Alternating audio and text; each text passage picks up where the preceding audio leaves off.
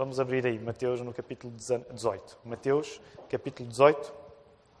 E vamos estar a ler do verso 15 até ao verso 20. Podemos ficar de pé, aqueles que puderem. Vamos ler a palavra do Senhor. Diz assim: Se o teu irmão pecar contra ti, vai arguí-lo entre ti e ele só. Se ele te ouvir, ganhaste a teu irmão. Se, porém, não te ouvir, toma ainda contigo uma ou duas pessoas, para que, pelo depoimento de duas ou três testemunhas, toda a palavra se estabeleça. E se ele não os atender, dize-o à igreja. E se recusar ouvir também a igreja, considera-o como gentio e publicano. Em verdade vos digo que tudo o que ligardes na terra terá sido ligado nos céus, e tudo o que desligardes na terra terá sido desligado nos céus. Em verdade também vos digo que se dois dentre vós sobre a terra concordarem a respeito de qualquer coisa que porventura pedirem, ser-lhes-á concedida por meu Pai que está nos céus. Porque onde estiverem dois ou três reunidos em meu nome, ali estou no meio deles. Ainda antes de nos sentarmos, vamos poder ter a oportunidade para nos saudarmos uns aos outros. Vamos fazê-lo brevemente. Hoje continuamos no texto que lemos a semana passada, mas avançamos um pouco mais. Recordam-se, a semana passada nós lemos os versos 15, 16 e 17 e ficámos aí, mas hoje estamos a ler um pouco mais até ao verso 20. E continuamos no texto da semana passada para ganharmos consciência, porque é importante falarmos do que a Igreja é e de como ela funciona. Nós temos estado, durante o mês de novembro, a falar sobre eclesiologia. Eclesiologia é a doutrina da Igreja. Uh, e um dos, uma das maneiras que arranjamos para ilustrar esta série de mensagens, como terão visto no cartaz, é de facto uh, adaptarmos a partir da linguagem gráfica do IKEA, mas percebemos como é que a igreja, o que é que a igreja é, como é, como é que ela funciona.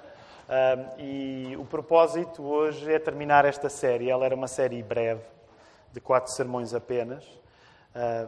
E o meu propósito é, é hoje chegarmos ao fim, porque a partir do próximo domingo então, se Deus quiser, vamos começar a caminhada para o Advento. e essa é também uma época especial. Aliás, vamos começar o Advento, que é uma caminhada para o Natal.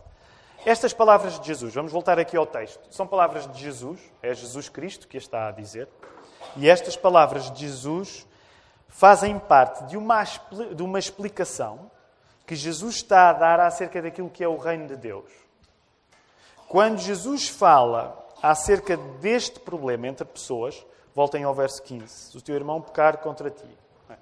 Quando Jesus está a falar, se o teu irmão pecar contra ti, esta, estas palavras que Jesus está a dizer fazem parte de uma secção grande em que Jesus está a falar sobre o reino de Deus e como o reino de Deus deve funcionar. Por isso, quando Jesus está a falar acerca de problemas entre crentes e de como esses problemas devem ser resolvidos, ele integra esta, esta questão, e agora folheiem um pouco as vossas Bíblias, ele integra esta questão, por exemplo, junto de um debate sobre quem é o maior no reino dos céus. Vão aí ao início do capítulo 18, para perceberem qual é a companhia na Bíblia, qual é a companhia deste texto que nós acabamos de ler. Por exemplo, Mateus 18, no verso 1. O que é que estava aí a acontecer? Estava a haver um debate acerca de quem era o maior no reino dos céus. Logo a seguir, Jesus está a encostar esta questão, este problema entre irmãos, do verso 15, junto do escândalo que é não cuidar dos pequenos que pertencem ao reino de Jesus. Isso vemos entre o verso 6 e o verso 9. Já viram?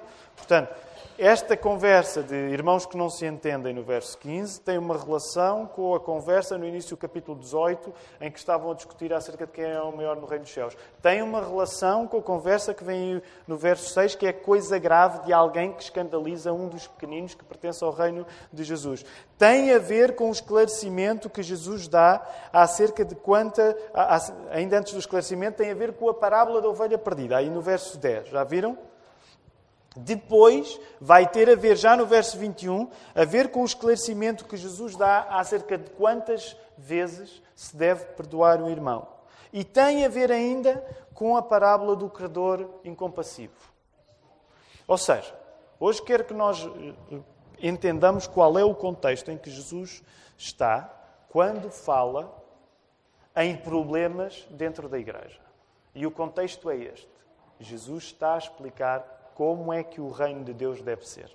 Jesus está a falar sobre o reino de Deus. O que é que isto quer dizer na prática? Quer dizer que o texto que nós lemos, do verso 15 até ao verso 20, falando dos problemas que podem acontecer entre pessoas que creem em Jesus, este texto serve para que saibamos como é o reino de Deus. O texto que nós hoje acabamos de ler serve para que tu saibas como é que é o reino de Deus, como é que ele funciona. Aplicando ainda mais a, a nós esta série de mensagens sobre eclesiologia, sobre aquilo que a igreja é e como ela funciona, esta série de mensagens trata de problemas para que a igreja saiba como é que Jesus reina entre nós. Porque é que tenho estado a pregar estes sermões, de certo modo, tão impetuosos acerca de o que a igreja é e de como ela deve funcionar? A razão pela qual eu tenho estado a pregar esta série de sermões é para que tu saibas como é que Jesus reina na tua vida e como é que Ele reina entre nós. E é preciso saber daquilo que não deve correr mal para nós sabermos aquilo que deve correr bem. Percebem a aplicação negativa? Jesus está a explicar aos seus discípulos, às pessoas, como é que o reino dele deve funcionar e como é que Jesus ilustra como é que o reino dele deve funcionar, falando das coisas que correm mal. Se tu queres saber como é que Jesus reina na tua vida, se tu queres saber que tipo de fé é que tu podes ter em Jesus, tu tens de ter a noção das coisas erradas que podem acontecer. Para tu, por oposição, saberes o que é que Jesus vai fazer na tua vida. Logo, esta série de sermões foi breve, mas é tudo menos teórica. Às vezes nós podemos achar, ok, lá na igreja agora estão, estão-se a pregar uma série sobre o que a igreja é e como é que funciona. É assim uma série teórica. Não, não, não, não. Ah, é assim uma série burocrática. A igreja faz assim, depois faz assado. Estamos a aprender acerca das regras da igreja. Isso não é teoria, isso é coisa mais prática que existe, porque quando nós sabemos como é que a igreja funciona, nós sabemos que tipo de reino é que Jesus faz na nossa vida. A igreja é a certeza de que Jesus está a fazer alguma coisa na tua vida. E por isso é que é tão importante falar sobre eclesiologia. E sabem, nós devemos rejeitar aquela caricatura que injustamente é feita sobre nós. Que injustamente não, que justamente é feita sobre nós evangélicos e protestantes. Porque, de facto, nós às vezes transmitimos uma ideia que a nossa preocupação é só a salvação da nossa alma. E quando falamos de igreja, parece que a igreja é do it yourself. Tu fazes o que tu quiseres agora com a igreja. E nesse sentido, estando nós num país de maioria católica romana, nós temos de reconhecer que há uma boa crítica feita aos evangélicos, por eles às vezes estarem tão obcecados com a sua salvação, e depois, quando falam sobre a igreja, agora cada um faz como quer. A igreja é a garantia que Jesus está a reinar na tua vida. Tu não podes criar uma separação entre Cristo e a igreja. Entendam-me bem. Eu não estou a dizer que Cristo e a igreja são a mesma coisa. Nós, como evangélicos, de facto acreditamos que é possível fazer parte institucional da Igreja sem que isso signifique que nós sejamos salvos. Concordamos com a crítica de Lutero de há 500 anos. Mas o que a Bíblia nos chama não é criar uma dicotomia que separa a minha fé da Igreja. Ou tomar a Igreja como uma espécie de extra que eu faço com a minha salvação. E agora, falando para aqueles que, como eu, cresceram numa igreja evangélica, infelizmente, essa é uma das tentações onde tu vais cair, porque eu também caio nela é eu tomar a minha relação pessoal com Deus, não é este chavão que nós usamos, como a coisa mais importante, e deixa-me dizer, é a coisa mais importante. A tua relação pessoal com Jesus é a coisa mais importante, sem dúvida. Mas é fazeres da coisa mais importante uma, uma razão errada para te separares da seriedade com que, tu quer, com que tu deves viver a igreja. Porque a Bíblia não toma isso como dicotomia. A Bíblia toma a igreja como uma consequência de teres Cristo. Agora aplica isto pela negativa. Se tu não ligas muito à igreja, a crítica que a Bíblia te vai fazer é que tu não ligas muito a Cristo. Por isso, uma série sobre eclesiologia é das coisas mais práticas que nós podemos ter na nossa vida. Porque é para vermos se de facto Jesus Cristo está a reinar na nossa vida. A igreja é a certeza que Jesus está a fazer alguma coisa na, em ti. E a lógica radical é esta: Se tu não vives igreja, se tu não vives igreja, Jesus não está a fazer grande coisa na tua vida. Vocês podem dizer, Tiago, essas são, são, são, são palavras pesadas. E eu, é verdade, mas é o que a Bíblia te quer dizer. Se tu não vives a igreja seriamente, Jesus não está a fazer grande coisa na tua vida. O meu objetivo hoje é ler a nossa igreja, a Igreja da Lapa, segunda Igreja Evangélica Batista de Lisboa, é o nome completo dela, sobretudo apontando para o futuro. Agora, deixem-me ser sincero convosco, eu não conheço o futuro, eu não faço futurologia, mas sei, a partir da palavra de Deus, a partir da Bíblia, aquilo que no futuro devem ser resultados de termos a Bíblia como centro. Eu sei, e quero partilhar convosco, aquilo que eu creio convictamente de que devem ser os resultados desta igreja pelo facto da palavra estar no centro. E nesse sentido, eu gostava de vos dizer algumas coisas que nós podemos e devemos esperar desta igreja. Portanto, sendo o quarto sermão e último sobre esta série, eu vou pegar em algumas das coisas que falámos nos três sermões anteriores e dizer assim: olha, tendo em conta aquilo que vimos que a palavra é sólida a afirmar acerca da igreja, nós devemos ter algumas expectativas em relação à nossa igreja. Tendo em conta aquilo que a Bíblia é clara, preto no branco a afirmar, há algumas coisas que nós devemos esperar. E, portanto, eu vou dizer algumas coisas, vocês podem tomar nota se quiserem. Hoje, felizmente, já me livrei daquela coisa ali do meu lado esquerdo uh, e não vou usar ecrãs, não preciso. Hoje é que vai ser mesmo só do espírito, está bem? Porque, obviamente, quem precisa de um ecrã não depende do Espírito Santo.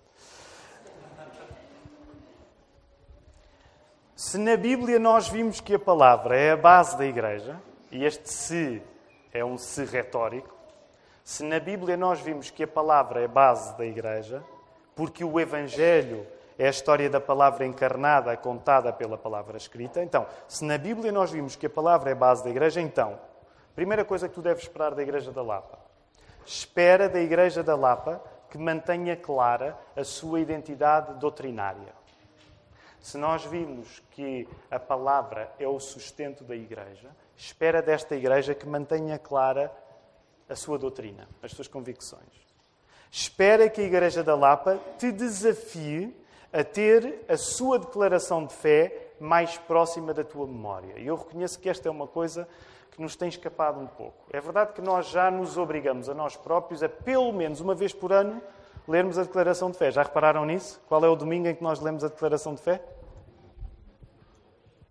É o último domingo de janeiro. Nós fazemos questão de, pelo menos uma vez por ano, em culto, lermos a declaração de fé toda. E, como sabem, é um é culto que é uma maratona por causa disso, porque a declaração de fé ainda é grande. Agora, eu gostaria de assumir, junto de ti nesta manhã, que nós sentimos a necessidade de trazer esse texto mais para o nosso dia a dia. Portanto, espera que na vida da nossa igreja nós, com frequência, voltemos à declaração de fé para que as pessoas não esqueçam. E percebam isto. Agora, eu não faço em termos críticos, porque sei que a nossa vida é o que é. Mas muitas vezes há perguntas que tu podes vir fazer aos pastores desta igreja que elas estão respondidas na declaração de fé. Portanto, hum, não quer dizer que tu não possas, vamos dizer assim, até explorar algumas questões que são abordadas na declaração de fé. Podes explorá-las. Mas se tu fores atento a conviveres mais com a declaração de fé, se calhar às vezes há perguntas que elas vão ter uma resposta. Portanto, espera que a Igreja da Lapa desafie a ter a sua declaração de fé mais próxima da memória. E, e ao terminar isto, dizer: a declaração de fé não é a Bíblia, ok? A Bíblia é a Bíblia. Mas a declaração de fé é um instrumento útil e, na nossa opinião, eficaz para te lembrar aquilo que a Igreja crê. Por outro lado, espera que a Igreja da Lapa te dê catecismos para aprender. Se a Bíblia é o centro da palavra, um dos modos que nós achamos que é importante é a aprendizagem de catecismo. Agora, sendo muito claro, ninguém é obrigado a aprender catecismo. Aliás, se eu fizesse uma estimativa de pessoas que sabem o catecismo, elas são ainda uma minoria. Mas eu quero dizer que nós acreditamos na, na, na, eficácia do catecismo. É por isso que no teu boletim, o meu boletim é um pouco maior do que o vosso, mas no teu boletim está sempre aí, na segunda página, uma pergunta do catecismo, para tu poderes aprender. Porque o catecismo é um meio eficaz de tu ir mais fundo na palavra de Deus. O catecismo é um meio eficaz. Nós, eh, damos o ensino do catecismo às reuniões de quinta-feira e tem sido bom.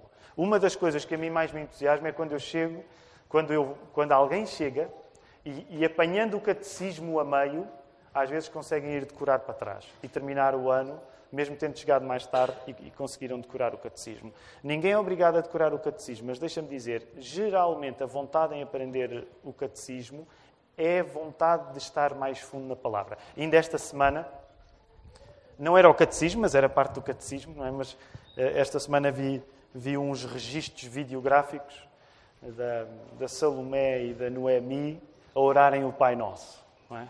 E não sei se viram, alguns de vocês devem ter visto isso. E para mim isso é ouro. É ouro. É uma das melhores coisas que pode acontecer na minha vida é ver crianças que ainda mal articulam palavras, mas já estão a fazer do Pai Nosso o seu ABC. E sim, eu sei que elas ainda não percebem o que estão a dizer, mas nós somos mais do que a consciência que temos. Ok? Portanto, quando nós nutrimos as nossas igrejas, eh, as nossas crianças na palavra, nós fazemos com que a Bíblia seja o ABC que elas aprendem. Mesmo que elas ainda não tenham a consciência total. Sabem porquê? Porque mesmo tu, se partires avançado de idade, tu não vais ter consciência total. Portanto, ninguém está aqui para aprender apenas quando tem consciência. Já pensaram que se nós esperássemos que alguém tivesse consciência madura para aprender alguma coisa, provavelmente só começávamos a aprender a ler para aí aos 50 anos? Quando temos mais ou menos consciência? Eu não sei se aos 50 anos temos consciência. Mas pronto, Porquê? Porque dizer, ah, coitada, a minha criança é tão imatura, ela não tem consciência de nada, eu não vou obrigá-la a ler, coitadinha, a juntar sílabas, que violência sobre ela, juntar sílabas e juntar palavras. Portanto, apenas para dizer, a consciência é importante, mas nós não somos escravos da nossa consciência, porque a nossa consciência é mais pequena do que aquilo que o Espírito Santo pode fazer nela. Portanto, espera que a Igreja da Lapa uh, te dê catecismos para aprender. Uh, espera que a Igreja da Lapa sonhe isto tem estado a avançar lentamente, mas com a futura escola teológica, que é o nosso sonho. Como sabem, nós temos estado em contacto com os nossos irmãos no Brasil, do seminário Martin Busser, e agora há várias variáveis que incluem Portugal, Brasil e Estados Unidos, por causa do nosso irmão Tiago Nunes de Oliveira lá. Eh, que virá para ser pastor na primeira Igreja Batista de Lisboa. Há aqui um triângulo de relacionamentos que nós estamos a aprofundar, mas não te esqueças, se és membro desta Igreja, nós, um dos sonhos maiores é abrir uma escola teológica dentro de mais ou menos 4, 5 anos. Portanto, sonha com isto, porque é um sonho para nós também. Por outro lado, e havia muitas coisas, eu estou a abreviar coisas que tu deves esperar. Há muitas outras coisas, mas estou a tentar abreviar. Espera que a escola dominical seja de facto uma coisa importante não só para ti que és adulto, mas para ti que és mais jovem, o ensino das nossas crianças é, é de certa maneira, a menina dos nossos olhos. Espera isso da igreja. Por outro lado, pela negativa, não esperes que a igreja discuta coisas que já estão resolvidas na declaração de fé. E aqui quero explicar, não quero levar muito tempo, mas é óbvio que nós ouvimos questões das pessoas. Aliás, mesmo na preparação, agora para novos membros, uma das coisas que eu digo às pessoas é: leiam a declaração de fé, se vocês têm alguma questão, coloquem. Coloquem para poder haver esclarecimento. Até porque nós, na medida do possível, como acreditamos que Deus convence, nós queremos abrir a palavra para nos convencermos uns aos outros. Mas, mas é importante também criar aqui um limite que é as coisas que a Igreja aceita como parte da declaração de fé, a Igreja não vai continuar a discuti-las. Elas estão resolvidas para nós. Está bem? Portanto, não tenhas a expectativa de que se a Igreja tem uma declaração de fé, ah, mas eu não. E aí, eu, eu hoje estou a tentar ter um tom mais civilizado, mas lembrem-se do tom do primeiro sermão sobre esta série, no sentido de dizer, este é um país livre. Se as convicções desta Igreja não forem inteiramente as tuas, graças a Deus há outras igrejas. Claro que nós gostaríamos de crescer sempre, mas nós não somos a Igreja Universal junto a toda aqui. Percebem? Portanto, se tu tens convicções que não consegues, de alguma maneira, eh, encaixar com as convicções desta Igreja, procura uma Igreja onde as tuas convicções sejam, sejam respeitadas. Mas este é um país livre e nós somos pessoas adultas. ok? Portanto, não vamos ficar a discutir coisas que já estão estabelecidas. Se na Bíblia vimos que a administração das ordenanças. Nós falámos na administração das ordenanças ou sacramentos, nós preferimos a palavra ordenança. Lembram-se, falámos que isso é uma das coisas que, que é uma das marcas da Igreja. Então, se nós vimos que na Bíblia a administração das ordenanças é uma das marcas da Igreja, então espera que nós queiramos batizar o mais e o melhor que nós conseguimos. Essa é uma das vontades. E 2018 foi um ano esplêndido, 2017 foi um ano esplêndido, porque de facto fizemos mais batismos e, e estamos continuamente a preparar pessoas para se batizar. E isso Porquê é que isto acontece? Porque nós acreditamos que o batismo e a ceia do Senhor são ordens de Jesus. É aquilo para o qual a Igreja também serve. E nós estamos cá para batizar. Então, espera por parte da Igreja que nós estejamos sempre ansiosos por batizar, porque é isso que Jesus mandou fazer com todas as pessoas que creem. Então, é óbvio que nós temos muitas coisas a aperfeiçoar na no, no, nossa preparação, mas essa é uma coisa que nós queremos continuar a fazer bem e a fazer mais. Fazer bem e a fazer mais. Espera que o desafio do batismo seja, por um lado, urgente e, por um lado, exigente. E é difícil equilibrar as duas coisas. Eu partilhei isto também convosco na semana passada. Eu não consigo equilibrar bem. Porque, sabem, por um lado, e deixem-me aplicar isto sobretudo ao, ao, ao, caso que nós temos tido de crianças que batizamos. Não são bebés, nós não batizamos bebés, porque só batizamos pessoas que creem, mas é verdade que nós temos batizado crianças mais velhas. E sabem que é sempre um dilema, e eu vou uma vez mais assumir o dilema junto de vós o que é que nós mais queremos em relação aos nossos filhos? É ou não é que eles sejam salvos? Se nós acreditamos que eles podem perder, qual é o, o, desejo mais agudo na vida de um pai em relação aos filhos? É que o, o seu filho tenha fé em Jesus Cristo e salve.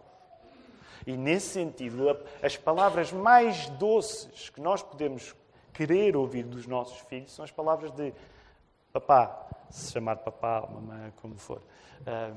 eu quero ser batizado. Isso é o, mais doce que tu podes querer ouvir. Agora, e também falo por experiência própria, como vocês sabem, também são palavras difíceis para nós, porque nós vamos querer, em relação às nossas crianças, que aquela decisão seja consciente, que seja coerente. E eu quero agora explicar uma coisa que tem acontecido, também para vocês terem uma noção, que a Igreja vai aprendendo à medida que conduz. No caso dos mais novos, no caso dos mais novos, imaginem crianças que vêm ter connosco com 7, 8, 9 anos uh, e que têm vontade de ser batizadas. 10, 11, 12, 13, que seja. Há uma coisa que se está a tornar uma prática e que eu não acho que é má. Nós nunca vamos fazer apenas uma preparação com os mais jovens. Ok? Portanto, imaginem, e há alguns casos a acontecer neste momento. Crianças que querem ser batizadas estão a começar a fazer a preparação. Elas nunca vão fazer apenas uma preparação. Vão sempre fazer mais do que uma. E vocês podem dizer, que violência para a criança. É intencional, é um teste. É também um teste. Porquê? Porque com todos os pais que já tiveram filhos, crianças batizados, nós reconhecemos que é preciso exigir um pouco mais, até para a própria criança ter uma noção também porque geralmente a criança, quando traz uma vontade, os pais não estão certos de que essa vontade seja firme. E por isso mesmo, a nossa prática recente tem sido falar com os pais e ou os próprios pais acham, eu acho que é melhor não se batizar já, ou nós próprios recomendamos aos pais, eu acho que é melhor prepararmos mais ainda. Ok? Então, eu tenho dito isto a alguns dos pais que estão a trazer os vossos filhos mais novos nós fazemos uma preparação, mas se eles forem mais jovens, nós vamos fazer mais do que uma preparação, porque isso é precisamente um teste ao calibre deles. Portanto, não desanimem. Agora deixem-me falar em particular para alguns dos mais jovens que estão a assistir classes de, de batismo. E, e espero não falhar nenhum. Daniel, não desanimes. Raquel, Raquel Teles. Onde é que está Raquel Teles? Está ali? Raquel, não desanimes, está bem? Marcos, não desanimes. Pelo menos estes três eles estão a frequentar classes de preparação para o batismo. Portanto, nós vamos exigir de vocês, vamos ser um bocadinho chatos, mas porque acreditamos que este momento tem de ser um momento de grande consciência. Está bem? Portanto, não desanimem, não desanimem. Claro que a preparação hoje vai ser mais divertida, porque vocês vão estar com o Filipe e o Filipe vai falar mais a vossa linguagem e eu acho que ele é mais divertido do que eu. Mas pronto, ou não, ou não. Ele está a dizer que não está certo. Mas ok, mas eu quero que vocês entendam mesmo isto. Daniel, Marcos e Raquel e outros que eventualmente se queiram juntar. É exigente, mas a Igreja acha que essa exigência vos vai fazer bem, ok? Portanto, espera que a Igreja tenha urgência para, para batizar. Espera que a ceia do Senhor seja valorizada. Espera que a ceia do Senhor seja valorizada. Espera que na ceia do Senhor tu sejas chamado a olhar além de ti mesmo. Muitas vezes isto é feito eh, eu faço muitas vezes o pedido de olharmos à nossa volta e, e termos a noção que fazemos parte de um povo e que não estamos a tomar a ceia sozinhos. Mas espera que a ceia do Senhor seja valorizada. Espera que a Igreja te chame a olhares para a ceia como uma oportunidade especial de experimentares a presença de Cristo junto dos seus. Semana passada eu falei-vos nisso por causa do conceito de ceia do Senhor, os conceitos que existem acerca da questão da Eucaristia e mesmo reconhecendo que a convicção reformada, protestante, evangélica, batista, seja o termo que quisermos usar agora, não é da convicção da presença física de Cristo na ceia, ela é a convicção da presença espiritual de Jesus na ceia. E sim, nesse sentido, eu quero dizer uma coisa que se calhar tu não foste habituado a ouvir. Sim, o culto de ceia é especial. Sim, o culto de ceia é especial. É especial, é diferente dos outros. Não é, não é melhor, nem é pior, mas é especial. Porque nós acreditamos que quando comemos o pão e bebemos o vinho, Cristo está espiritualmente connosco através do Espírito. É especial. Eu sei que no passado muitas pessoas faziam do culto da ceia aquele culto que eu não posso falhar, como uma espécie de sacramento, num sentido mais, vamos, mais católico romano da questão. E isso não faz sentido. Imagina, se tu vens só aos cultos de ceia para não te sentires a falhar, isso não faz sentido. Mas também quero te dizer, mas o culto da ceia é especial. A ceia é especial. E infelizmente eu reconheço que muitas vezes na cultura evangélica existe pouca valorização do vinho e, e do pão. E nós queremos que quando comemos o pão e quando bebemos o vinho, nós sintamos isto é especial, isto é mesmo especial. Se na Bíblia vimos que são os pastores, agora falando, pegando mais nas questões eh, de há dois domingos. Há dois domingos, quando falámos nas questões dos pastores. E eu vou avançar rápido, tentar avançar rápido. Lembrem-se também os recordes que eu bati a nível tempo. Eu já fiz uma promessa de, no Advento, eu não vou pregar mais de 30 minutos e vocês vão ter mesmo autorização para, durante o culto, arranjar uma sirene qualquer. Ou... Mas eu hoje não quero chegar a uma hora mas eu sei que foram sermões maiores. Não se esqueçam, quero voltar a repetir isto. Eu tenho repetido isto também nos, nos e-mails que mandamos durante a semana. Se tu és membro de igreja e, e, por alguma razão perdeste algum dos sermões, tens de ouvir estes sermões, ok? Tens mesmo de ir ouvir os sermões. Falhou-te um, arranja tempo, mas tens mesmo de ouvir estes sermões. Se na Bíblia nós vimos que são os pastores quem lidera a igreja, então vamos a algumas expectativas a partir daí. Espera que a Igreja da Lapa valorize claramente os pastores e sem desculpas. Okay? Espera que nós sejamos uma igreja que os pastores são valorizados mesmo. Espera que os pastores assumam que a função principal que lhes foi dada é ensinarem a igreja na palavra e na oração. Lembram-se no episódio de Atos 6, isso fica claro. Os pastores, a obrigação fundamental deles é ensinarem a igreja na palavra e na oração. E espera que os pastores orem por ti, especialmente quando estás doente. Especialmente quando estás doente. Não é só quando estás doente, mas quando estás doente. Sabem que essa é uma das coisas que eu vejo como um grande privilégio, pelo facto de nós termos uma igreja que é enriquecida pelo facto de muitos de vós terem vindo do meio mais pentecostal e carismático. Vocês não têm vergonha de pedir a oração do pastor quando vocês estão doentes. E sabem, eu gostava de ver toda a igreja assim. Não é porque eu vos vá curar, ou o Ricardo, ou o Filipe, ou o Mark, mas de facto a Bíblia diz que se alguém está doente, chama os presbíteros.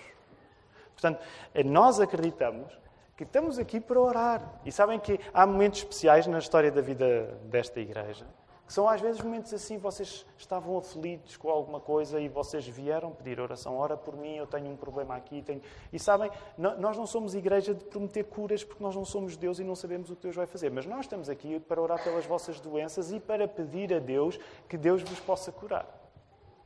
Sabem porquê? Porque Deus é Deus Pai e Deus gosta de ver os seus filhos com saúde. Não significa que Ele não possa, na sua soberania, usar doenças. Ainda hoje eu estou aqui um bocadinho, permito uma expressão, à rasca na minha garganta. Mas significa que os pastores estão cá para orarem por ti quando estás doente e por orarem pelos outros doentes também. Esse é um dos privilégios. Espera também que a Igreja entregue aos pastores a expectativa de tu, enquanto ovelha, te expores seriamente ao pastorado deles. Vou dizer-vos, uma das minhas expectativas depois desta série de mensagens é que possa ser mais tranquilo e pacífico para todos os membros de igreja de que vos compete aceitarem o pastoreio. desta igreja. Vocês são membros de igreja, ninguém vos forçou para estar aqui. Portanto, nós temos a expectativa de que tu confies em nós, como teus pastores. Temos essa expectativa. Espera que os vários pastores da igreja repartam entre si as várias necessidades pastorais da comunidade. Portanto, nós somos, há quatro pastores nesta igreja. Espera que as responsabilidades pastorais sejam repartidas. Elas não cabem todos. Não cabem todas num só. E aqui eu não me quero alongar muito, mas deixa-me fazer aqui uma nota biográfica, sobretudo para aqueles uh, que se lembram e que chegaram ainda no tempo de São Domingos de Benfica. Sabem, há uns anos, quando uma parte, pequena parte de nós, estava em São Domingos de Benfica, numa igreja que começou há 10 anos, uh, eu tenho de reconhecer, e vou simplificar muito, mas eu tenho de reconhecer que, em grande parte, fazer parte de São Domingos de Benfica implicava ter uma relação pessoal comigo ou com a minha família. Aqueles que são de São Domingos de Benfica uh, corroboram isso. É? A pessoa ir para São Domingos de Benfica era necessariamente ter de se relacionar muito com o Tiago e com a família Cavaco. Concordam? Quem é que está aqui de São Domingos Benfica? Acham que faz sentido esta generalização? Não dava, a igreja era tão pequena que não dava para estar lá sem tu teres uma relação comigo. Ias ter de falar comigo. Era pequena, eu tinha mais tempo, a igreja era mais, mais pequena, e, e Sabem, tu chegavas à igreja e se fosse preciso uma semana depois já estavas em minha casa. Era muito assim. Era mais ou menos assim. Chegavas e estávamos-te a convidar para, para, almoçar lá em casa. Agora, uma das coisas que eu tenho de reconhecer 10 anos depois é que hoje a igreja já não funciona bem assim. Para já porque eu não sou o único pastor. E também quero dizer-te uma coisa boa disso. E vou colocar a coisa pela negativa. Sabem que um dos problemas, às vezes, das igrejas serem demasiado pequenas e do relacionamento ser demasiado próximo, e eu vou exagerar um pouco, é que, no fundo, pertencer a São Domingos Benfica era ser amigo do Tiago. E muitas pessoas iam para São Domingos Benfica por serem amigas do Tiago. Mas sabem qual é o lado menos agradável disto? Muitas pessoas saíam da igreja quando, por alguma razão, a minha amizade com elas passava por um desafio. Sabem que isso é uma das coisas que eu, por um lado, tenho pena, mas por um lado eu hoje sinto-me mais solto. Hoje tu podes fazer parte desta igreja e podes nem nunca ter passado mais do que duas horas a conversar comigo. E sabes, isso não é um peso para mim. Por uma razão. Porque o facto de pertenceres a esta igreja vai muito além de tu teres uma relação pessoal comigo. É uma relação pessoal com Cristo, não é uma relação pessoal com o Tiago. E sabes que isso explica que ao longo de 10 anos tenha havido pessoas que passaram por esta igreja porque tinham uma relação pessoal comigo. Mas quando houve um problema na nossa relação pessoal, o que é que lhes aconteceu? Elas foram embora. Porque em grande parte para elas estar na igreja era estar com o Tiago. Agora reparem, eu sei que este é um desafio quando as nossas comunidades são pequenas, onde nos relacionamos facilmente uns com os outros. Mas isso é uma das coisas que eu vejo hoje com uma boa ambição. É que tu podes fazer parte desta igreja e não teres de ter necessariamente uma relação muito profunda comigo. Isso é bom. Porque significa que tu só vais ficar aqui não por causa do Tiago, mas por causa de Jesus Cristo. E as coisas desenvolvem-se nesse sentido. Se na Bíblia vimos que são os diáconos quem lidera o serviço da Igreja, então espera que a Igreja da Lapa valorize os diáconos claramente e sem desculpas. Nós somos uma igreja que quer mesmo valorizar os diáconos. Sabem, é por isso que nós fazemos questão de colocar estas coisas nos diáconos de serviço, para eles serem vistos. Ninguém gosta de usar isto, mas faz parte, nós servimos a igreja melhor para, para eles estarem disponíveis para saber quem é que deve ser. Portanto, diáconos, se não têm hoje isto, próximo domingo não pode, pode falhar, ok? Que eu estou aqui, testo isto e estou a usar também. Porquê? Porque é para as, igrejas, para, para as pessoas que chegam à igreja saibam vocês estão cá para servir. Nós valorizamos os diáconos, porque eles são mesmo importantes para a igreja. Conta com a disponibilidade dos diáconos para te atenderem nas necessidades que têm, que podem passar por coisas como a visitação, podem passar coisas por apoio físico, apoio material. A Igreja também está pronta para ajudar em casos onde seja necessário algum tipo de apoio físico, apoio material. E, portanto, a esse nível são os diáconos, a pele. A pele da Igreja são os diáconos. São os diáconos que muitas vezes nos vêm chamar a atenção para coisas que nós, como pastor, não estamos a ver. Atos 6 foi assim que aconteceu. O problema das viúvas foi parar aos pastores. E por isso é que os pastores, neste caso os apóstolos, precisavam de ter diáconos. Os diáconos são a epiderme, a pele, aquilo que se sente as necessidades da igreja. Conta com os, diáconos, com os diáconos e tem os diáconos como exemplo de serviço e manutenção de uma igreja em ordem e pronta para responder.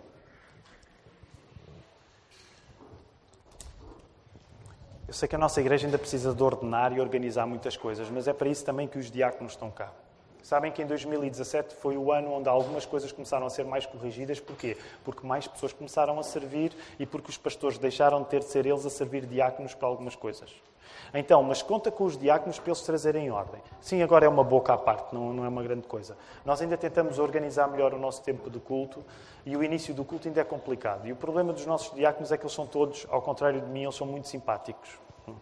Portanto, eles são todos muito amáveis. Mas uma das coisas que nós temos de tentar corrigir, não é um pecado muito grave da nossa igreja, mas é no tempo antes do culto começar, nós estarmos mais calmos aqui. Ok, eu sei que nós estamos alegres, vimos à igreja, não é, um, não é o pior pecado que tu cometes, certamente não é.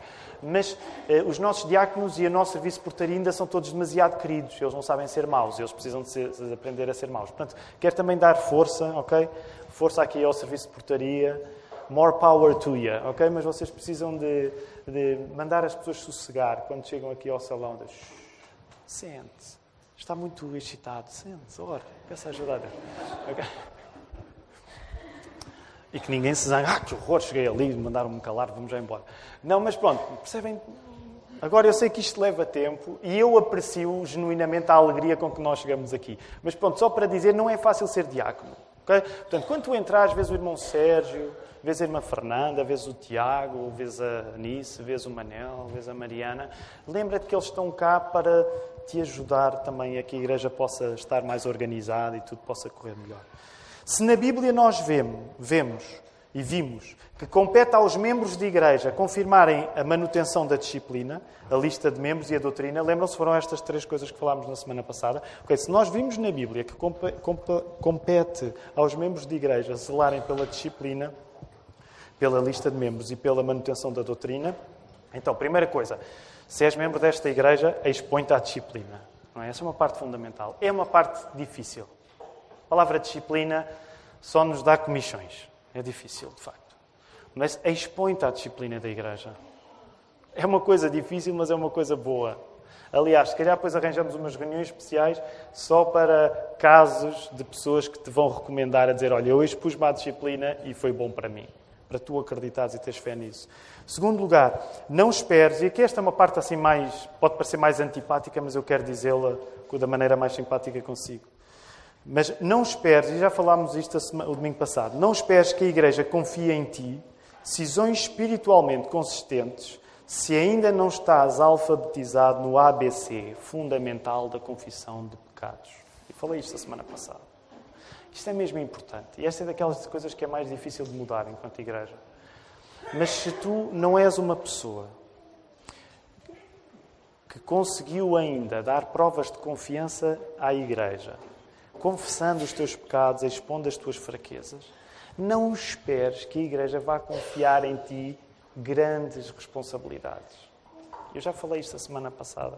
Se tu não confessas os pecados, o que tu estás a dizer é que uma das partes mais fundamentais daquilo que o Espírito Santo faz da tua vida, ele ainda não está a fazer. Portanto, reparem, há, há algum tipo de responsabilidades que elas só te vão ser dadas. Não são todas as responsabilidades. Há muita coisa para fazer e tu podes ajudar em muitas coisas. Mas há coisas mais consistentes que tu não podes estar à espera que a igreja confie em ti se tu nunca confiaste na igreja. Percebem onde eu estou a querer chegar? Se tu nunca confiaste na igreja apresentando as tuas fraquezas, as tuas debilidades, porquê é que a igreja vai confiar em ti? Portanto, quando te expões à disciplina, confia na igreja. Não tenhas medo, confia na igreja. Quanto mais tu fores capaz de ser humilde e apresentar as tuas falhas, mais a igreja vai confiar em ti. Porquê? Não é porque tu estás a dar alguma coisa aos pastores. É porque o Espírito Santo está a fazer um trabalho na tua vida. Mesmo os pastores vão olhar e dizer assim: o Espírito Santo está a fazer um trabalho na vida daquela pessoa. Porquê? Como é que tu sabes disso? Porque ela confessa os seus pecados. O Espírito Santo está-lhe a dar uma consciência. Consciência cristã. Isso, sabem, reparem a ironia. É um paradoxo. Não é uma ironia, se calhar é um paradoxo. Quanto pior tu te mostras à igreja, de certa maneira, mais a igreja investe em ti. Quanto menos tu tentas dar uma de perfeito, Quanto menos tu tentas dar uma de perfeito, mais a igreja confia em ti. Quando tu chegas e és sempre, tens sempre uma palavra boa e não sei o quê, num certo sentido isso às vezes faz-nos desconfiar mais. Porque tu ainda não estás a confiar à igreja o seu cuidado. Expor a tua fraqueza.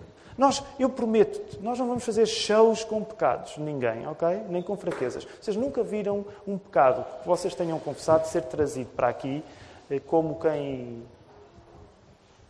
remexe numa coisa sem importância. Vocês nunca viram isso acontecer. E pela graça de Deus, com a ajuda de Deus, isso não acontecerá. Mas confia na igreja.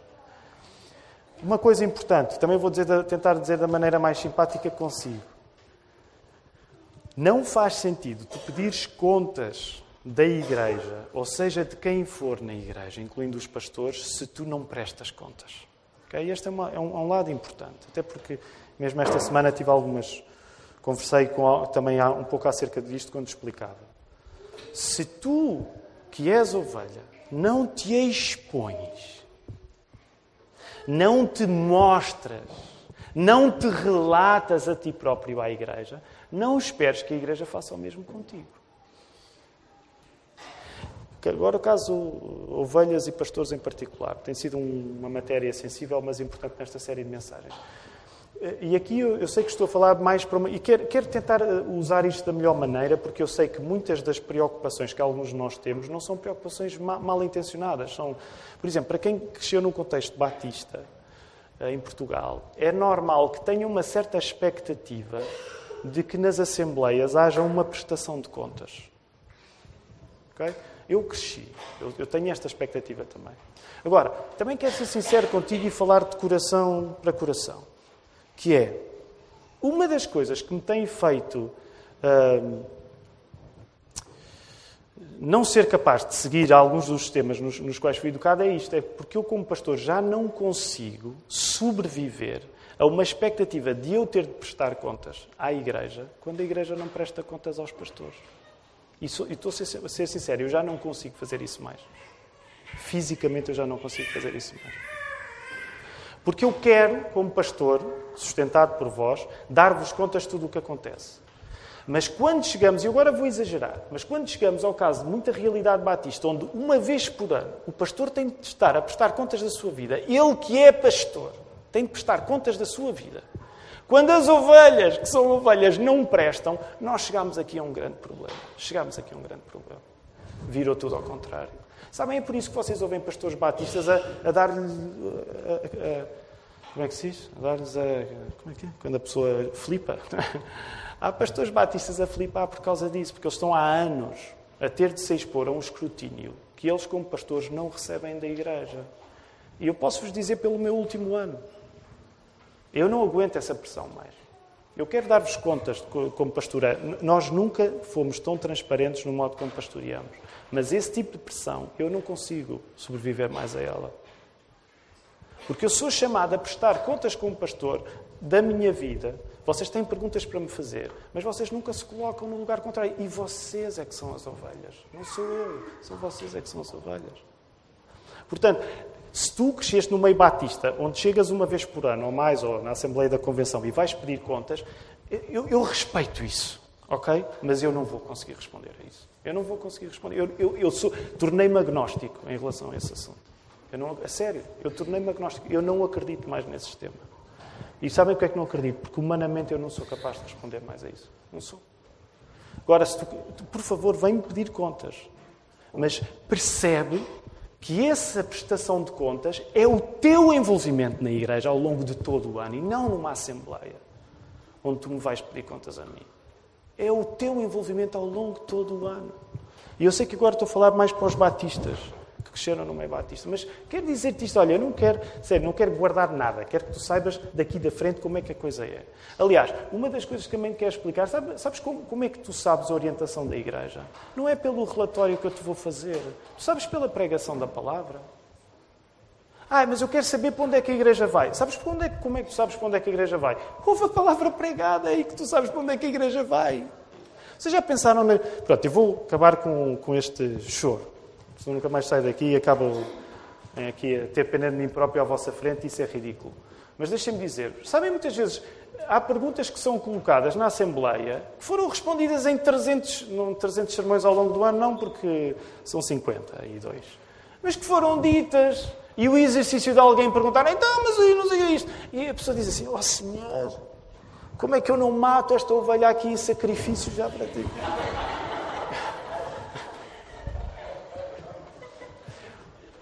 Depois esta série de eclesiologia vai acabar, eu vou-me deixar disto, ok? Mas ai, é difícil, é difícil, a sério, porque foi dito tantas vezes, tantas vezes.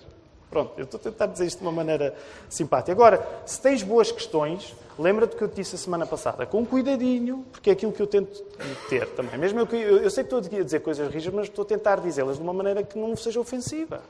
ok? Mas se tens questões, vem traz as questões, ok? E falamos com jeitinho acerca de tudo o que é preciso. Por isso mesmo, toma qualquer Assembleia de Membros como uma oportunidade para prioritariamente se confirmar aquilo que fora da Assembleia está a acontecer.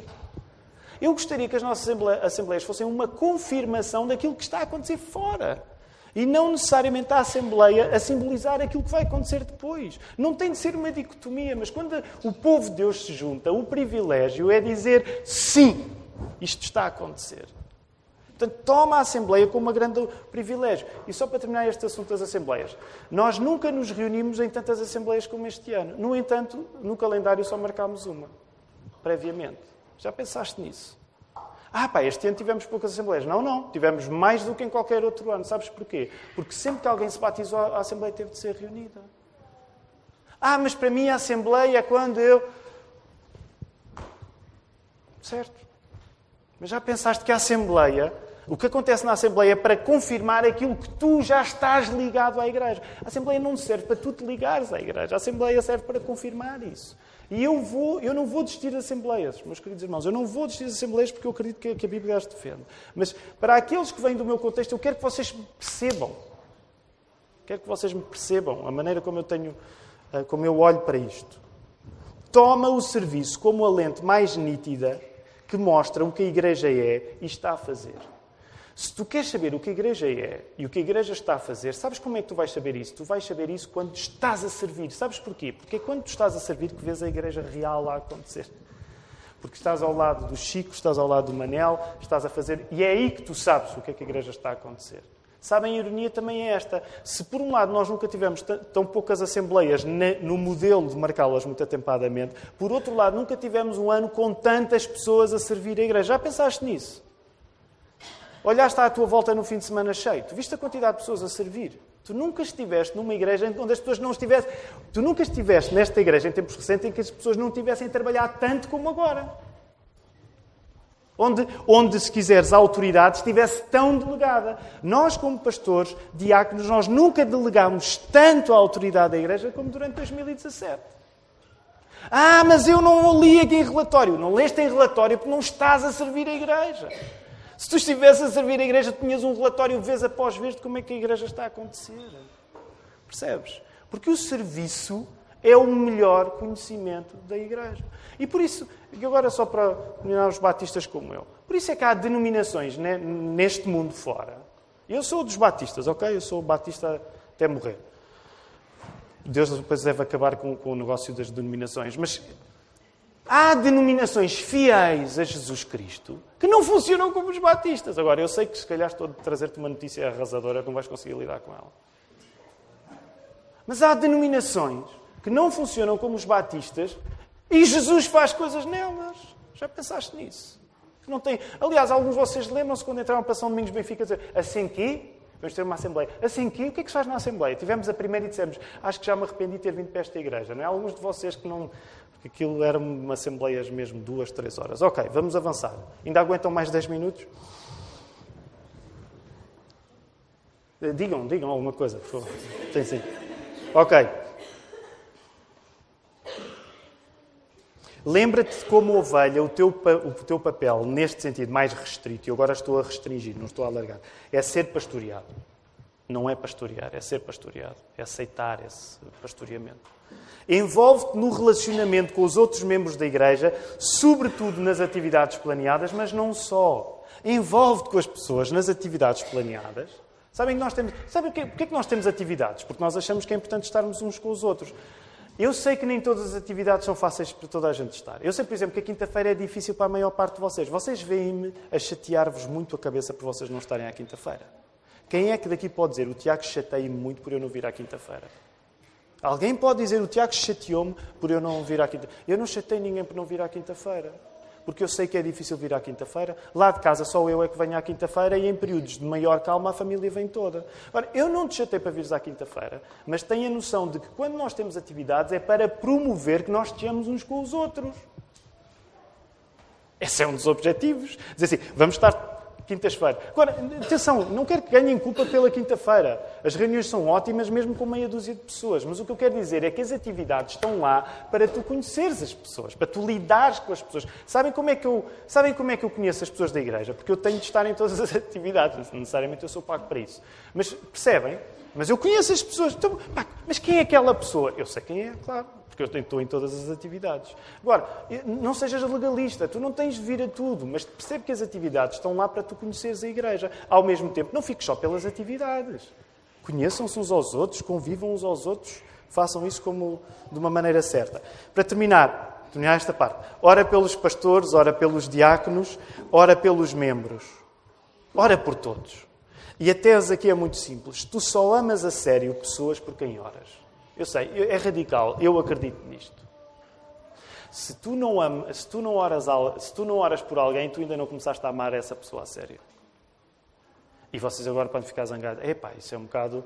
Até porque eu gosto de tantas pessoas e não oro por elas. O que eu te estou a dizer é que se tu fores um cristão acordado, não leves a mal a expressão, tu de facto só amas alguém a sério quando oras por essa pessoa. Se essa pessoa não habita as tuas orações, ela, essa pessoa não habita no teu coração. Portanto, tu tens de orar. Tu, antes de teres razões de queixa em relação à igreja, tu tens de orar pelas pessoas. Quando eu partilhei convosco há um ano e tal a minha lista de membros, é para vocês entenderem que se eu não. Eu quero, eu quero ser justo a dizer isto. Se eu não orasse por vocês, eu não teria muito amor por vocês. Porque eu preciso todos os dias de voltar com a ajuda de Deus, a voltar-vos a colocar no meu coração. Porque o meu coração não é o coração de Jesus Cristo. Eu, se não me mantiver a orar por vocês, o, o, o, as minhas emoções não ficam vivas por vocês. Se calhar vocês são melhores do que eu e têm melhores corações do que eu, mas eu preciso de orar por vocês para vos amar como deve ser. E sabem, muitas vezes aquilo que me impede de cometer erros maiores é o facto de eu já orei por vocês. É terça-feira às 4 horas da tarde. Há alguma coisa que acontece em relação à igreja. O facto de eu ter orado de manhã por vocês ajuda-me a que, quando tenho de responder, eu tenha uma resposta mais certa para vos dar que seja de, de amor. Portanto, tu tens de orar. Tens de orar pelo, pelos membros desta igreja, pelas pessoas desta igreja. Outros conselhos podiam ser dados, mas estes são apenas alguns consequentes dos três sermões. Eu agora quero terminar brevemente. Uh, e, e pronto, eu já assumi, esta foi uma série mais longa de sermões, portanto. Eu bati o recorde de uma hora e dez no último sermão. Não é o meu plano, meia hora a partir de dezembro, pelo menos no Advento, mas quero só fechar, arrumar a casa, está bem? Portanto, voltem, por favor, só ao texto bíblico, porque no texto bíblico eu tenho três coisas finais para partilhar convosco. Está bom? Três coisas. Voltem aí. Deixem Leiam só o texto rapidamente.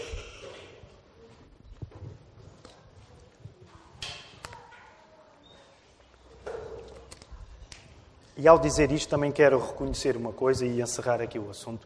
Eu reconheço que estes sermões foram um bocado defensivos, foram um bocado agressivos, foram um bocado.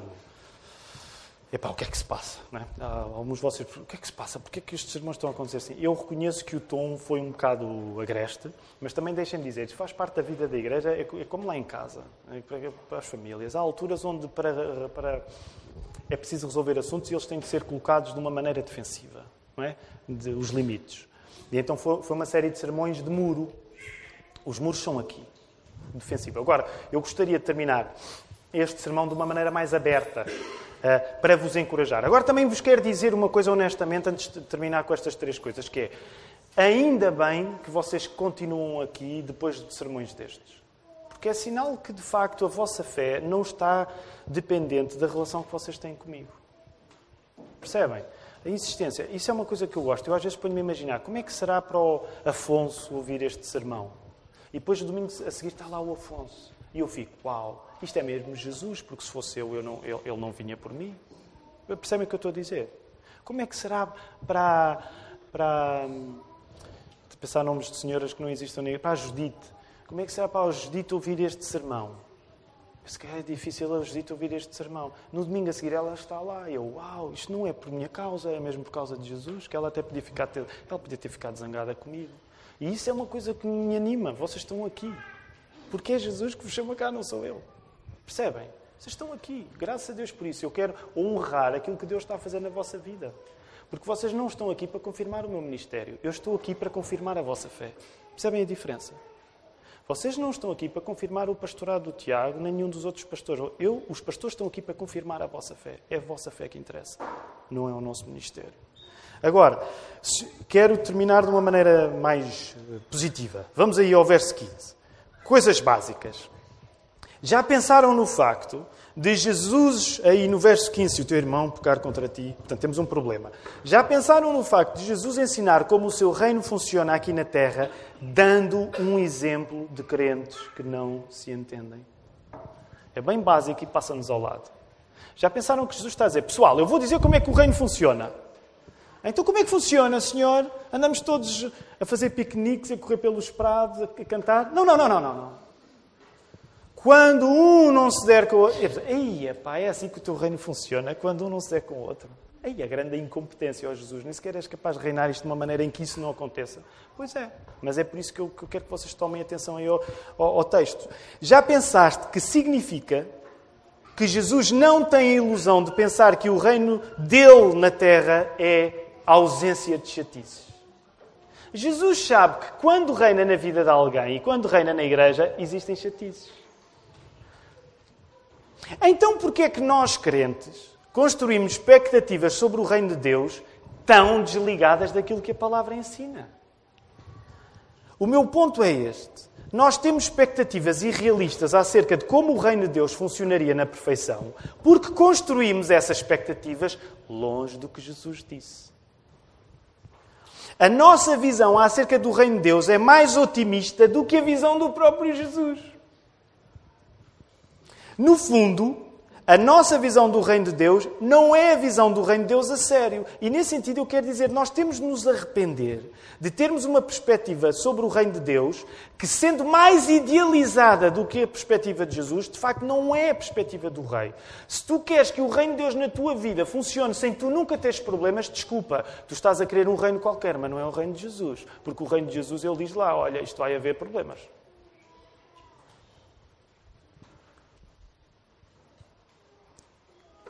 Um dos nossos problemas em relação à Igreja é que nós hoje esperamos da Igreja uma perfeição que Jesus nunca nos prometeu que nós íamos ter. Esse é um dos problemas. Nós esperamos uma perfeição que Jesus nunca disse que nós íamos ter. E aqui eu quero falar para ti e dizer-te: nós temos de nos arrepender do pecado, de termos expectativas mais otimistas do que as expectativas da palavra. Sabes porquê? Porque quando tu tens expectativas mais otimistas em relação ao reino de Deus do que Jesus teve, Sabes o problema? É que as expectativas muito otimistas que tu tens em relação ao Reino de Deus só demonstram uma coisa: é que tu tens expectativas muito otimistas em relação a quem? Em relação a quem? Qual é o problema de tu esperares uma perfeição da igreja? É porque, no fundo, tu não percebes que essa perfeição da igreja tu só a tens porquê? Porque tu esperas uma perfeição de quem? Ti próprio. Tu ficas escandalizado com os problemas da igreja porque tu não estás à espera que tu próprio possas ser uma pessoa com problemas. Tu partes do princípio, quando vais para a igreja, como tu estás muito bem, todos têm de estar muito bem contigo. Agora, o problema é que tu estás a ser demasiado inocente a olhar para ti próprio. Reparem, neste mesmo problema de Mateus 19, qual é a tua tendência? Diz lá, pelo menos eu, eu digo depois no final. Quando tu lês este texto, e vês, quando um, um irmão pecar contra ti, também é verdade que aqui é fácil porque Jesus está a colocar mesmo o irmão é que peca contra ti. Mas ok, mas faz, faz de conta que Jesus não usava bem estas palavras. Qual é a tua tendência quando ouves falar em problemas dentro da igreja? É tu colocares no conjunto das pessoas que, voilá, têm razão. Não é? Não é a tua tendência, é a minha tendência. Quando há problemas na igreja, um dos nossos problemas é que nós tendemos a achar que nós somos sempre aqueles que têm razão. E que é óbvio que os outros, os bandidos, os bandidos, que não sou eu, Epá, já viste esta igreja? esta igreja? Ah, então na internet é um pardieiro. As pessoas que são sempre zangadas com a igreja. Sempre zangadas com a igreja. Porquê? Claro, porque elas são superiores às pessoas da igreja. Os da igreja são maus. Nós ouvimos esta história e dizemos, claro, claro que sim, pecaram contra mim, eu nunca pequei contra ninguém. Mas será mesmo assim? Será que aquilo que este texto quer fazer na tua vida não é dizer-te que o mal pode ser tu? Já pensaste nisso? Se calhar o texto está a querer dizer, olha, é verdade que é quando o irmão pecar contra ti, mas já pensaste que o irmão a pecar contra ti pode ser tu a pecar contra alguém? Já pensaste nisso? O que tudo isto revela é o nosso orgulho e a nossa falta de humildade. Reparem, eu sei que parece paradoxal o que vou dizer. Um dos maiores problemas da igreja de hoje é o bem que dela se espera a partir do pecado do orgulho e da falta de humildade. Eu acho que um dos maiores problemas que nós hoje temos é que nós esperemos que a igreja seja boa não a partir da nossa humildade, mas a partir do nosso orgulho. E vou dar dois exemplos opostos. E vou falar coisas da nossa igreja. Olha, eu não estou a pensar necessariamente em ninguém quando digo isto, mas são coisas que de facto acontecem na igreja. Eu não estou aqui, ok?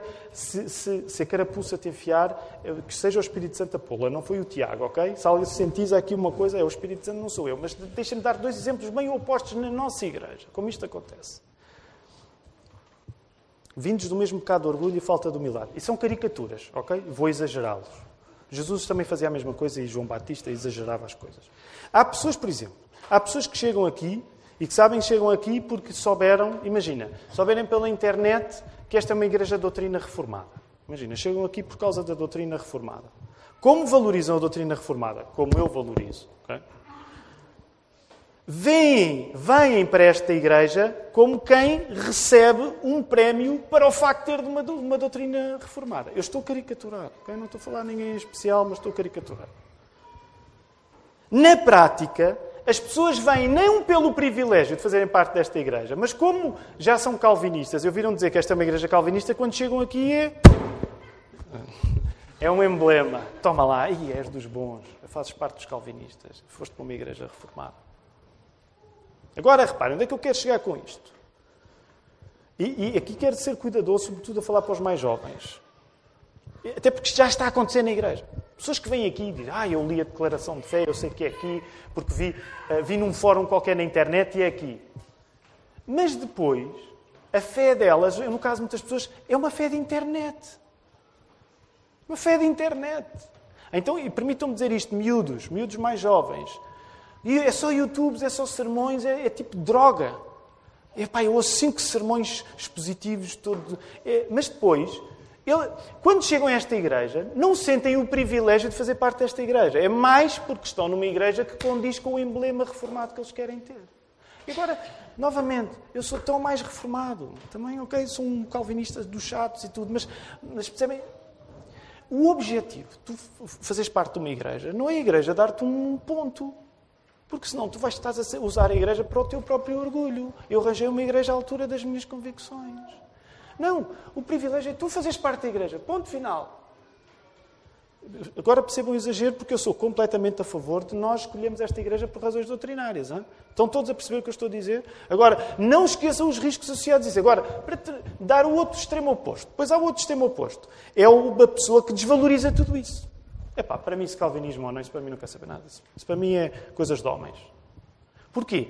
Porque ele acha que estas questões doutrinárias são para os fariseus. Ah, olha, estes agora têm mania que são reformados e que são calvinistas. Eu que estou acima disto.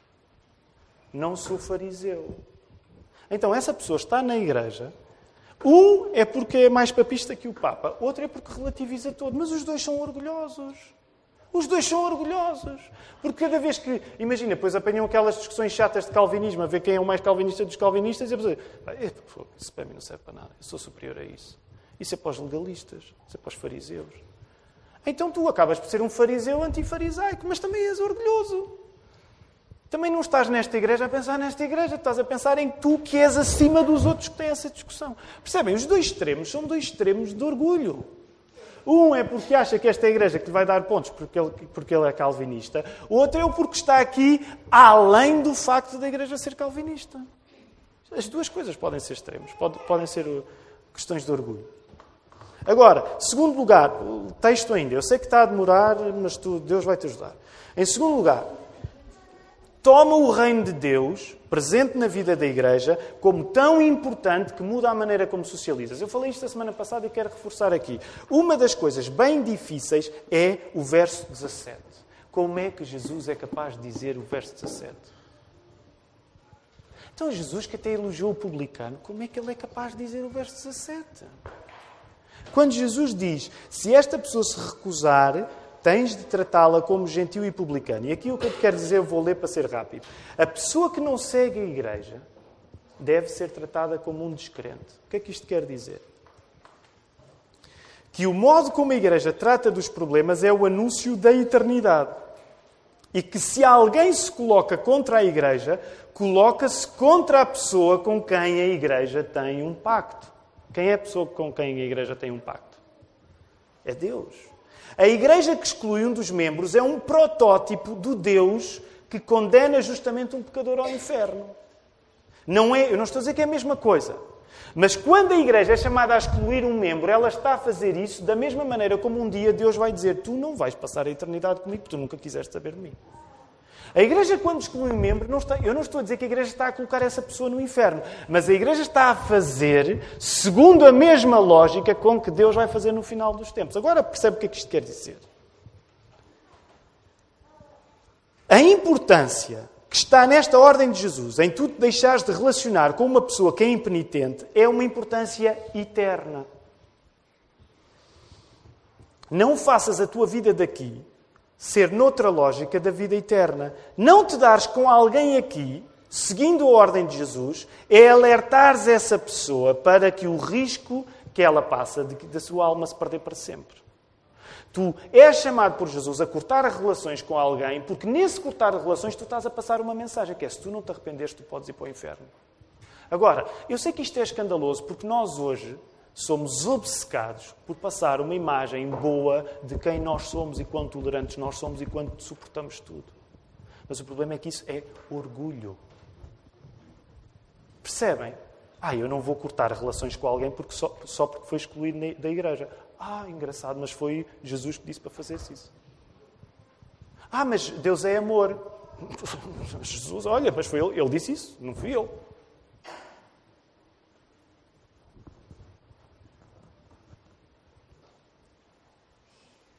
Nesse sentido, tu relacionaste sempre com qualquer pessoa, independentemente da ordem de Jesus, e porque és muito sociável, é poderes colaborar no processo de uma pessoa ir para o inferno. Já pensaste nisso? Não quer perder, se não vai tão longo, uma hora. Mas essa é uma história que eu nunca me esqueço que o João partilhava connosco. João, desculpa só. De, o, João passou uma fase.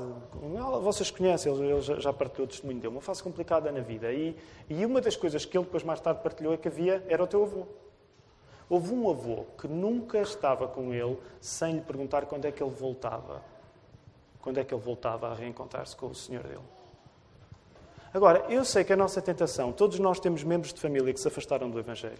Okay? Eu tenho uma catrefada deles. E eu não vos estou a dizer que quando estou com eles, a primeira coisa que eu, que eu, que eu lhe digo é quando é que tu voltas para Deus. Mas uma coisa eu sei também a partir do testemunho do João, é que aquele homem foi o homem que estava a olhar para o essencial, sempre. E nós, como queremos ser politicamente corretos, nós queremos querer ser amigos de Deus e do diabo, a verdade é essa, nós queremos ser amigos de Deus e do diabo, nós não ousamos em mudar a nossa vida social por causa do valor de uma alma ir para o inferno. Então, somos cristãos, mas contribuímos para almas irem para o inferno. Elas vivem em oposição a Jesus. Mas nós dizemos, pá, Jesus, não sejas exagerado, lá estás tu, Jesus, com os teus exageros, pá. Sinceramente, coitada pessoa, pá, deixa, ela precisa de um descanso. Não é o que Jesus diz. Jesus, as ordens de Jesus são mais importantes do que a tua vida social. Mas tu queres ser sempre bem visto. Tu queres ser sempre aquele crente que é bem visto pelos crentes e pelos descrentes. Tu queres estar bem com Deus e queres estar bem com o diabo. Eu sei disso, porque eu também sou assim. Então tu não queres cortar com ninguém. Depois vão para a internet dizer malti ainda por cima. Dos cristãos que cortam com os outros. Pois é. Mas sabes porquê é que cortamos? Para que as pessoas saibam que se não se arrependerem, elas podem passar a eternidade no inferno. E sabem, na eternidade no inferno não há hipótese de voltar. Aí é que já não há hipótese de voltar. A Igreja está aqui para fazer esta ligação. E eu vou terceiro e último lugar. Deus é tão bom conosco, Deus é tão bom conosco, que nos valoriza ao ponto de ligar o que fazemos aqui na terra ao que Deus faz no céu. A igreja é este lugar que liga terra e céu. Já pensaste nisto? Olha aí, olha aí versos 19, 18, 19 e 20. Olha aí. A igreja é o lugar que liga a terra ao céu. Já pensaste nisso? Repara na dinâmica ascendente, versos 19 e 20.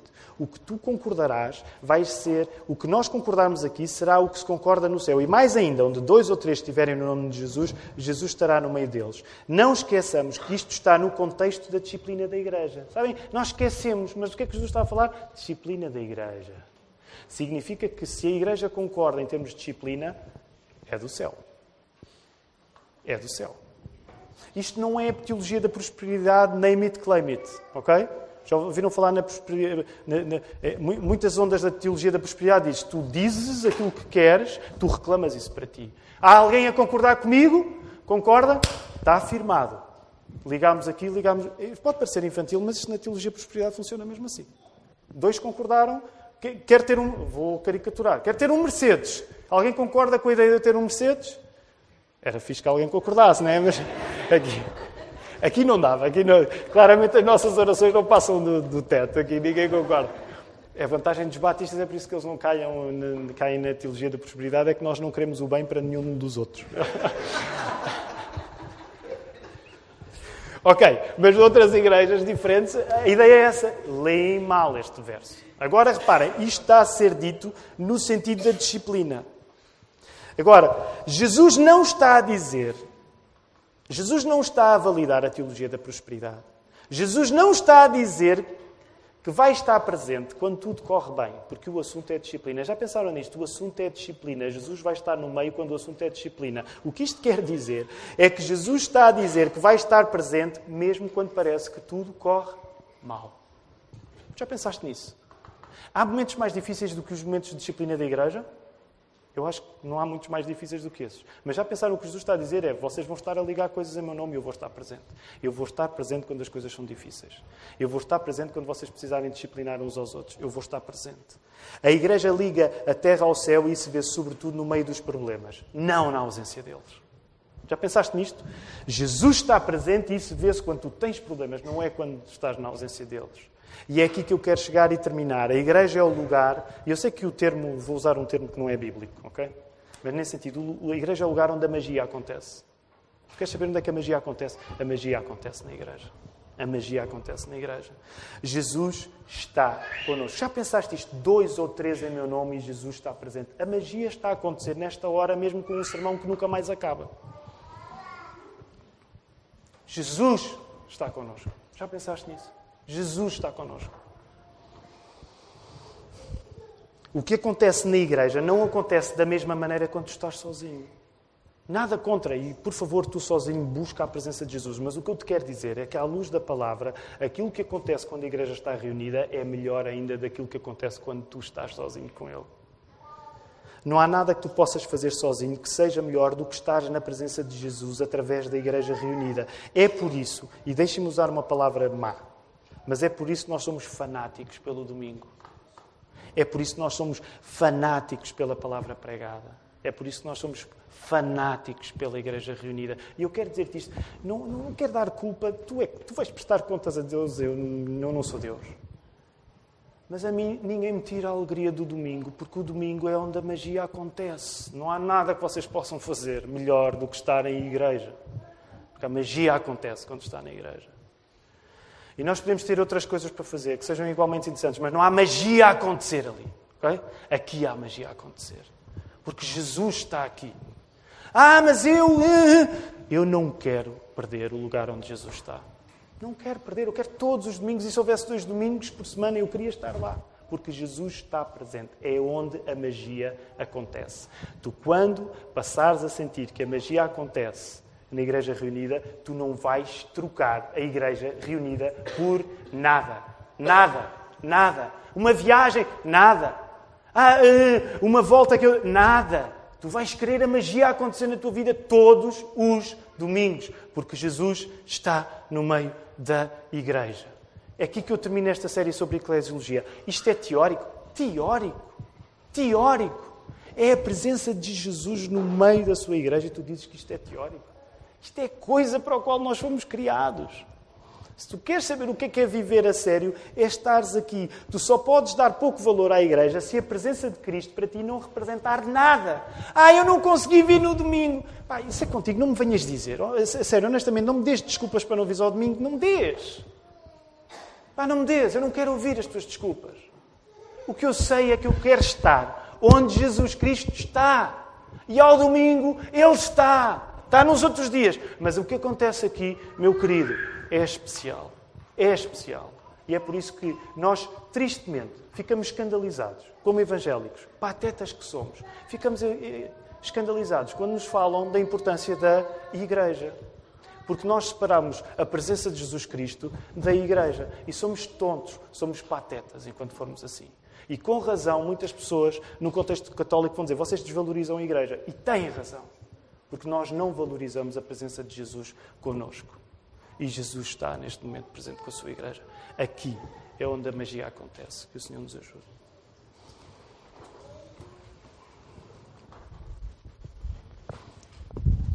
Vamos ficar em pé, vamos orar.